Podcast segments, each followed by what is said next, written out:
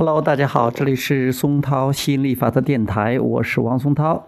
今天继续给大家讲亚伯拉罕吸引力法则，成就你的美好人生。有人能够不劳而获吗？接着问道：“你们曾多次说过，我们能够拥有一切。假如有这样一种情况，有人想要财富，但是不想去工作或者找工作。”他们该如何走出那种左右为难的处境？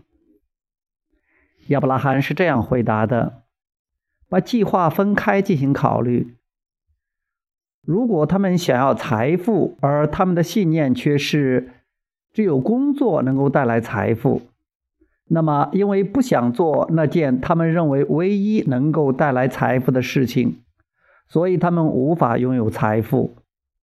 但是。”如果他们单独地考虑财富，不把财富与他们反感的工作联系起来，那么就能吸引财富了。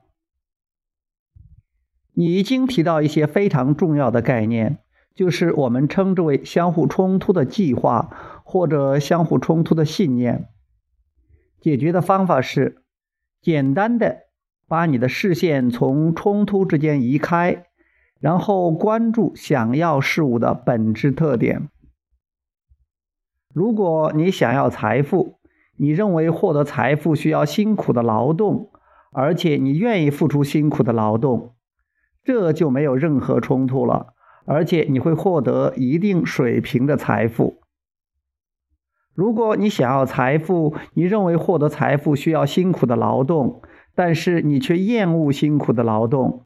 你的想法就会产生冲突，那么你不仅很难产生这种行动，就算采取行动也会事倍功半。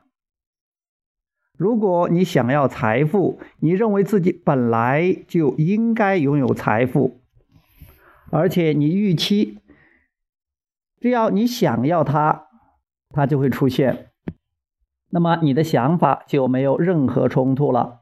而且财富也会随之而来。当你产生想法时，注意你的感受如何，这样就可以剔除其中相互冲突的想法。